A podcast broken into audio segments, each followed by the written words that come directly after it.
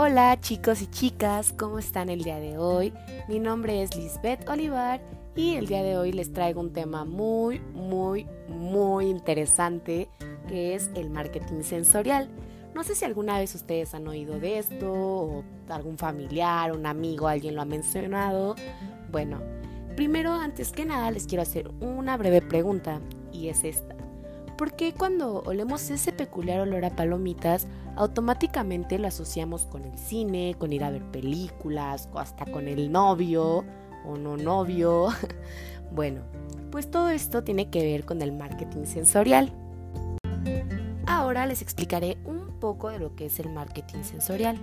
El marketing sensorial se apega a las emociones y los sentimientos de los consumidores, de las personas, por así decirlo.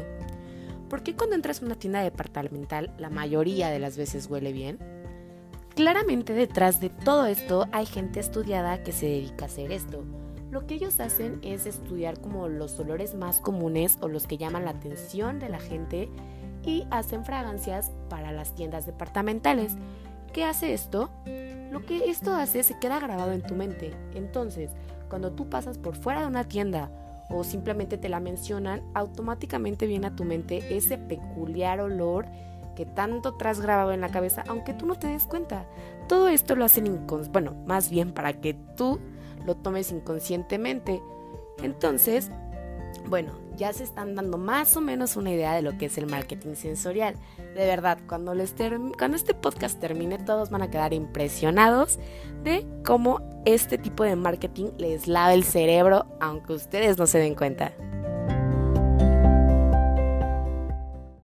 El marketing sensorial no solamente tiene que ver con las emociones y los sentimientos, sino una de sus principales características son los cinco sentidos, que son el olfato, tacto, audición, visión y gusto.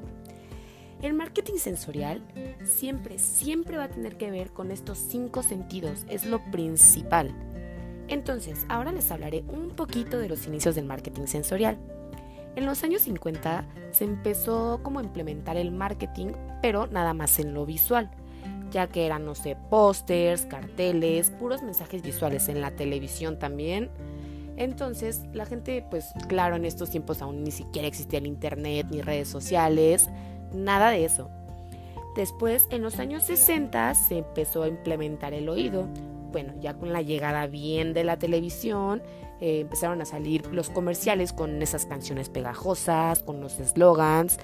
Eh, un ejemplo, si yo les digo este eslogan, recuérdame, su mente automáticamente los llevó a Gansito.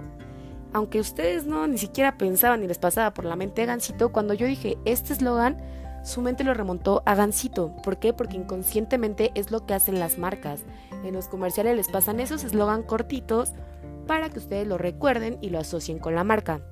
Al igual que las canciones pegajosas, no sé, como la de McCormick, la de Charmin, son canciones que se quedan grabadas, son muy cortas y muy pegajosas, entonces ustedes se las graban. Recuerden que el 85% de todas las cosas que se quedan grabadas son en su subconsciente, son cosas inconscientemente.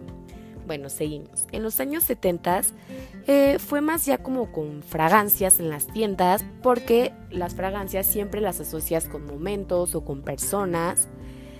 Después, ya en los años más o menos 90, se implementó lo que es el tacto y el gusto. Eh, aquí ya era más de productos visuales, también si se podría decir un poco, porque un ejemplo, si ustedes van a una tienda y ven un juguete que visualmente es muy, muy precioso y bonito, todo lo que quieran, pero a la hora de tocarlo se siente corriente, chafa, pues no lo van a comprar porque saben que no les va a durar nada.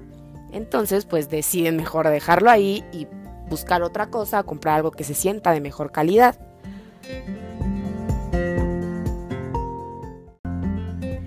Ahora les daré algunos puntos para que su marketing sensorial sea realmente exitoso. El primero es jugar con el sentido del olfato.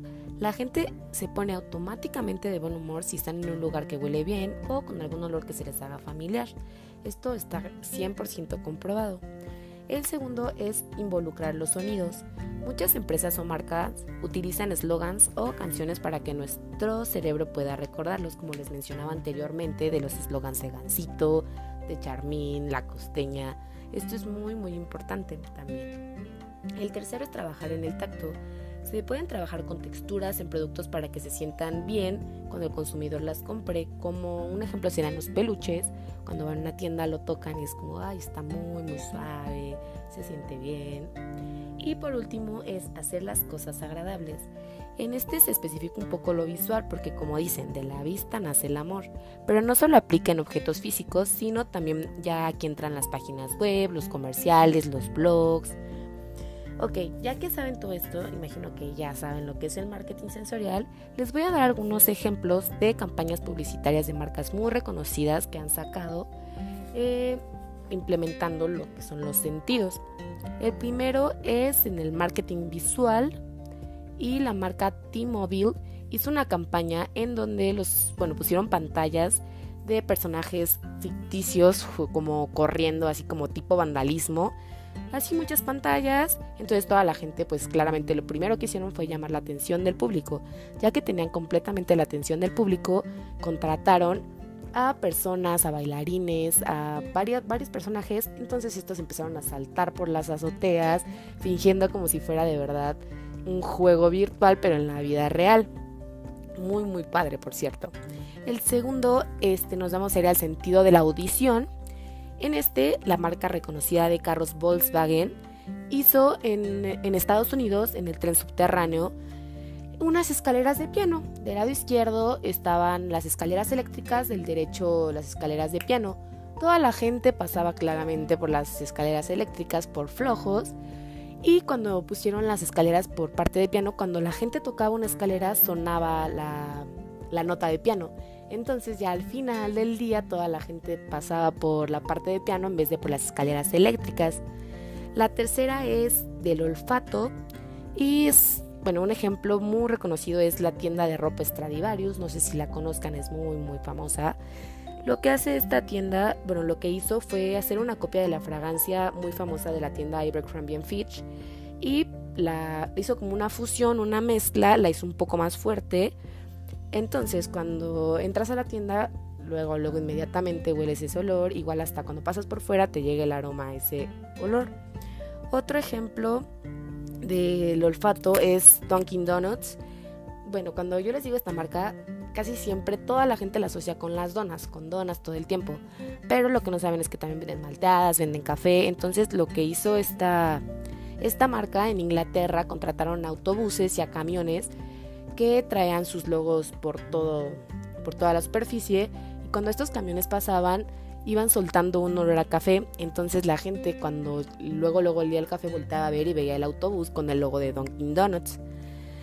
Este, esto hizo que Dunkin' Donuts incrementara su venta un 16%. El otro es el sentido del tacto.